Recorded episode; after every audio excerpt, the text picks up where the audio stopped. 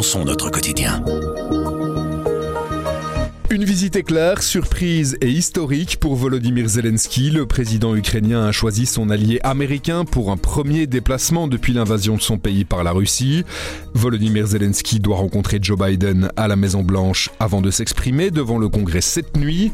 En même temps que la visite de Zelensky, les États-Unis ont annoncé une nouvelle aide militaire qualifiée, je cite, de significative. Les parlementaires doivent voter une nouvelle enveloppe de soutien pour près de 45 milliards de dollars. À l'heure d'enregistrer ce podcast, Volodymyr Zelensky n'a pas encore parlé, mais on peut déjà s'interroger sur les raisons de cette visite. Pourquoi maintenant? Que pense l'opinion publique américaine de ce soutien inconditionnel? Est-ce un calcul risqué pour Joe Biden? Morin Picard est notre correspondant aux États-Unis. On l'a appelé pour qu'il réponde à toutes ces questions. Je m'appelle Pierre Fagnard et vous écoutez Le Grand Angle du Soir.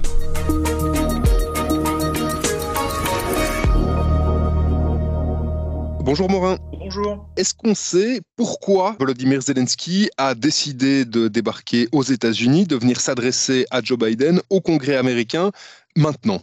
Ça peut paraître surprenant. Euh, on se demande euh, pourquoi le président ukrainien a éprouvé le besoin de quitter euh, son pays pour la première fois depuis dix mois depuis que l'invasion a commencé. Ça paraît logique qu'il choisisse les États-Unis comme première destination pour un voyage international. C'est un président en guerre et il a besoin de son meilleur soutien, qui évidemment est l'Amérique de Joe Biden depuis le début. Pourquoi maintenant? Puisque l'aide américaine euh, militaire et financière afflue vers l'Ukraine depuis des mois. Il n'y a rien qui faiblit à ce niveau-là. En théorie, rien ne faiblit euh, puisque l'opinion américaine reste massivement majoritaire à l'effort de guerre américain en faveur de l'Ukraine.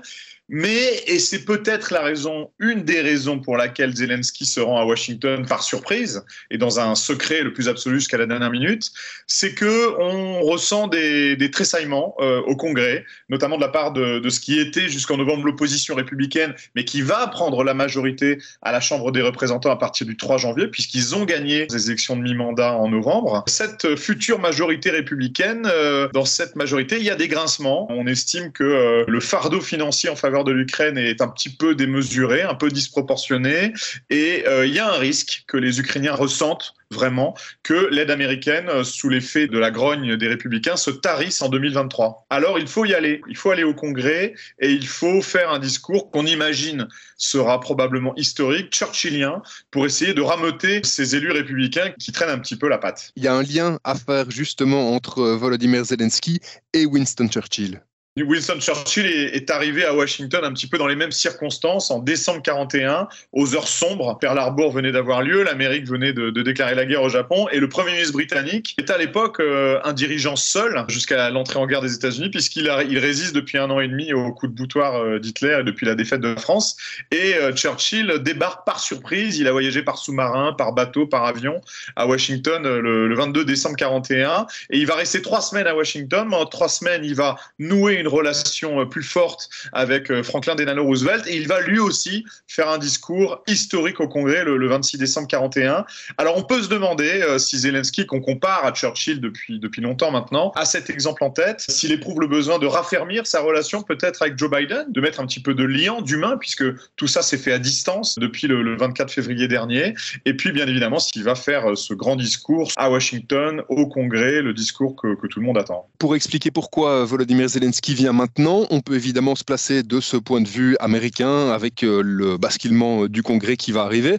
On peut aussi se placer côté ukrainien où la guerre devient de plus en plus difficile à tenir avec euh, des problèmes liés aux coupures d'électricité aussi. Il y a aussi cette urgence-là qui explique que Zelensky vienne maintenant. Oui, tout à fait. Hein. C'est un vrai souci pour les Ukrainiens qui, évidemment, vivent le, pire hiver de, leur histoire depuis leur indépendance. Il faut peut-être mettre ce lien, cette, cette touche humaine que Zelensky a su faire par ses discours, mais cette fois-ci le, faire passer euh, directement face à face avec tous ces, avec tous ces élus euh, du, Congrès américain et leur faire comprendre à quoi sert l'aide financière et militaire.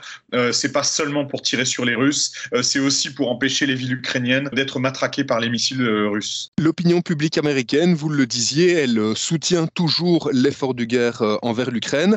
Ça risque de s'effriter à un moment ou un autre parce que c'est une guerre loin de chez Alors certes, il n'y a pas de soldats américains qui doivent aller combattre jusqu'ici, mais au bout d'un moment, ça va peut-être devenir, ça va peut-être un petit peu s'effriter. Il y a une usure certaine dans l'opinion publique américaine, un petit peu la même que celle que l'on ressent en, Europe occidentale, mais d'une manière générale, les Américains sont quand même beaucoup plus conscients de, ce qui a l'air de se jouer dans les plaines ukrainiennes, avec cette, euh, compréhension du, phénomène Poutine et le fait que, euh, à écouter les autres alliés européens de l'Amérique, la Pologne, les pays baltes, euh, tous ces États membres déjà membres de l'OTAN, eh bien, on, peut être amené à penser que l'Ukraine n'est qu'une première étape euh, dans la stratégie de, reconquête euh, quasi impériale de, Vladimir Poutine. Ça, c'est quelque chose qui est, peut-être plus ressenti aux États-Unis que, dans nos pays d'Europe occidentale.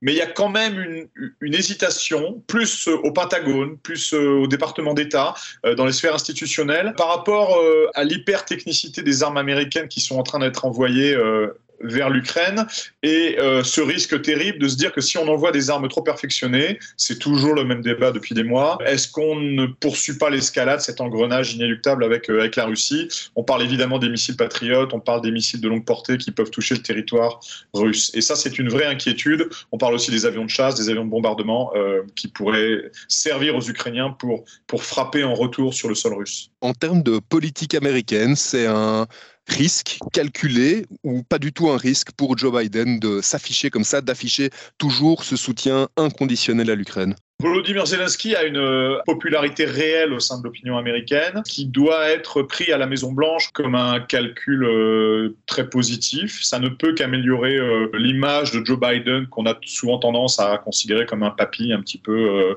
un petit peu chevrotant et qui a du mal à marcher et qui cherche ses mots. S'afficher auprès de Volodymyr Zelensky qui a été élu personnalité de l'année par la Time Magazine va faire un petit peu plus de lui un président de guerre martial, viril, ce qu'on avait un petit peut-être un petit peu tendance à, à zapper ces derniers temps. Ça peut l'aider dans sa stratégie de retour, ou plutôt de reconquête de la Maison-Blanche, de réélection à la présidentielle en 2024, euh, alors que son rival supposé, Donald Trump, est, est enferré dans les ennuis euh, judiciaires et, fiscaux. Il va être accueilli comment, Volodymyr Zelensky? Parce que euh, les membres du Congrès, on peut imaginer qu'un 21 décembre, c'est pas le rendez-vous dont il rêvait d'assister à une allocution du président ukrainien. Alors, c'est une session extraordinaire au Congrès qui n'avait pas été prévue. Il y avait des rumeurs à Washington, mais oui, Volodymyr Zelensky débarque par surprise dans la capitale américaine et ça fait pas plaisir à tout le monde parce que tous les élus euh, de la Chambre et du Sénat se préparaient à rentrer, passer les fêtes chez eux. Et euh, l'Amérique est un territoire immense et donc il faut prévoir pour ceux qui vivent de l'autre côté du pays pas mal d'heures de vol. Donc tout ça c'était prévu. On imagine que beaucoup d'élus américains avaient déjà leur billet d'avion. Et eh bien patatras, il faut rester à Washington, écouter un discours qui sera historique, qui produira sûrement euh, une ovation générale, mais on imagine euh, les grincements de dents en coulisses. Cours historique, ovation générale, sans doute. Il y aura une conférence de presse. Il y a quelque chose d'autres d'autres éléments auxquels on peut s'attendre euh, à, court terme liés à cette visite de Volodymyr Zelensky aux États-Unis? L'administration Biden va, s'efforcer de faire passer les, les plus importantes dépenses euh, militaires par le Congrès avant la date fatidique du 3 janvier, euh, l'arrivée du nouveau Congrès, qui est donc dominé par les républicains. Et à partir du 3 janvier, on entre dans une zone de turbulence, dans l'inconnu, puisqu'on ne sait pas comment les républicains vont réagir face à cette aide militaire qui doit évidemment se poursuivre. Euh, sans faillir. Et bien évidemment, c'est une appréhension que Volodymyr Zelensky doit ressentir. Et c'est sûrement euh, la raison principale pour laquelle il a décidé de faire ce voyage surprise. Merci beaucoup, moi. Merci. Avec Grand Angle, le soir raconte, explique et décortique. C'est notre oreille sur l'actualité. Retrouvez-nous sur notre site, notre application et votre plateforme de podcast préférée. À bientôt.